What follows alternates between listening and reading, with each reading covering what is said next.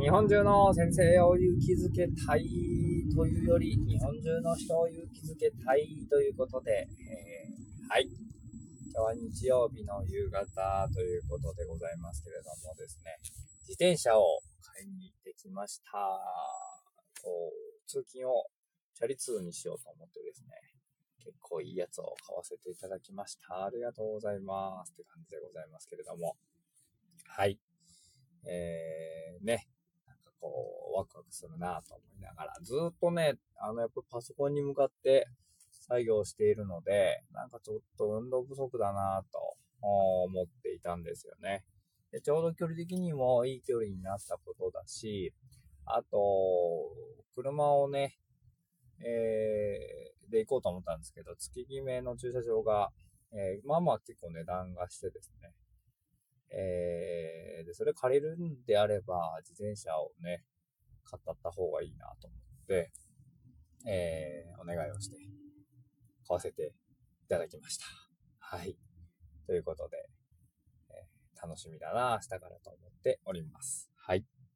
で、まあ、世間は今コロナ一色になっておりますけれども、はい。えー、やっぱりね、3人の子供を持つ親としては、すごく心配は心配だなと思って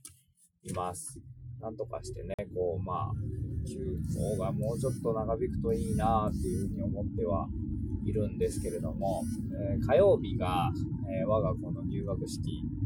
があるんですよね。まあ入学式ぐらいはやってもいいのかな。でもやっぱあそこでたくさんの人がね、体育館に集まるのはどうなんだろうなと思いながら、卒業式もやっぱり、こう、保護者1人とかいうスタイルで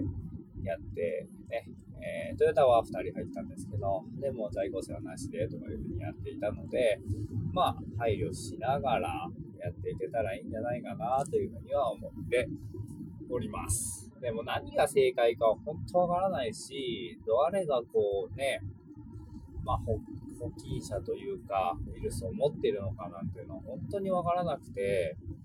で、本当にこう、今までにね、ない事態なので、まあみんながみんな不安に思ってるっていうのはすごくわかるんですよね。で、マスク2枚ね、安倍さんが配るよっていうふうに言われた時に、まあ、みんなが怒る気持ちもすごくわかるし、なんだそれっていうふうに思ったと思うんですけれども、でも、なんかこう、いざね、今日、えー、そのマスクなんで2枚になったかって裏側の文章をネットで読んだんですけれども、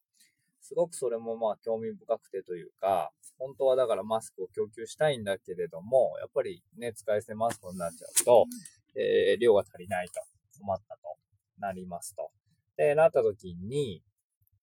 えー、布マスクであれば洗って使えるし、みんなの安全を守れるということだったそうです。で、でも、布マスク作ってくれって言ったところで、やっぱりこう、企業側としては、えー、本当にそれで、こうね、バーっと作り始めたはいいけど、本当に売れるのかっていうことだったりとか、えー、作ったけれども売れないってことが一番悲惨なわけじゃないですか。で、政府が、えー、こんだけのね、200億円分だったかな、買い上げることを約束して、えー、まあマスクを作り始めたんだよっていうような話があったので、まあ、本当に、でもまあみんなが怒ってるところは、まあ、マスクも話その話もそうなんですけれども、やっぱりお金の保証が各国に比べてしょぼすぎるんじゃないかってところだと思うんですよね。特にこう収入がガクッと落ちた人に対する保証っていうのが、本当になんかこう、ないっていうところがすごくみんな困っていて、例えば夜の商売をしてる人だったりとか、飲食店をやってる人たちに向けて、えこんなことをしますよっていうようなサポートが本当にないなっていうふうに思っているんですよね。で、なんかそこを自己責任だって言っちゃうのはもうあまりにも国としてどうなんだろうっていうところもありますし、ちょっと寂しいよねって思うんですよね。だから、なんかこう、せっかくね、こう今まで税金を納めてきたりとかっていうふうに思っていますので、なんかこう、保証があるといいな、一律の保証がね、えー、というふうに思いながら見ています。だからそこをみんな怒ってるんじゃないかなと思って、えー、はいるんですけれども、っていうのと同時に、なんかこう、なんていうのかなあ今日、えー、本田圭佑さんだったかなのツイッターで、まあ、2ヶ月はみんな我慢できる。えー、すごく我慢をすると。で、その後でもうめっちゃ働くから、とりあえず2ヶ月分なんとかしてくれよ、みたいな、えー、つぶやきがあって、ツイートがあってですね。おなるほどなって思ったし、ダルビッシュさんかなは、えー、こんなことも言ってました。なんか第3次世界大戦が始まったとして、えー、明日死ぬかもしれない。ミサイルがどこに落ちるかわからない。えー、外にも出られないっていうような状況に比べれば、まだ家の中で美味しいご飯が食べれて、ね。で、こう、平和にテレビが見られて、家族も一緒にいられる。まあ、素敵じゃないですか、まだって。いろいろ辛いことあるかもしれないし、えー、大変なこともあるかもしれないけれども、でその状況はすごく素敵じゃないですかっていうようなことを、えー、ダルビッシュさんが言ってました。えー、なるほどなと思ったし、確かに確かにって思いながら、僕も、うん、あのー、今日話をね、えー、聞いておりました。はい。ということで、うーんですね。みんながね、こう、もっと笑える日が来るといいな、と思いながら、いろんなものを見ておりますけれども、昨日家族であの、志村けんさんのね、えー、志村動物園の、えー、追悼番組を見ていたんですけれども、本当になんか素敵な、ね、人だなっていう、みんなから愛されて、みんなに慕われて、ね、こう亡くなったと、亡くなった後に、いろんな人からそういうふうにこうね、うん、あの人を亡く、惜しい人を亡くしてしまった、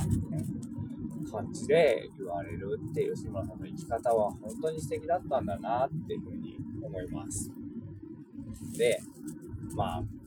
コロナが憎いというか、コロナがね、えー、のせいでっていうところはもちろんあるんですけれども、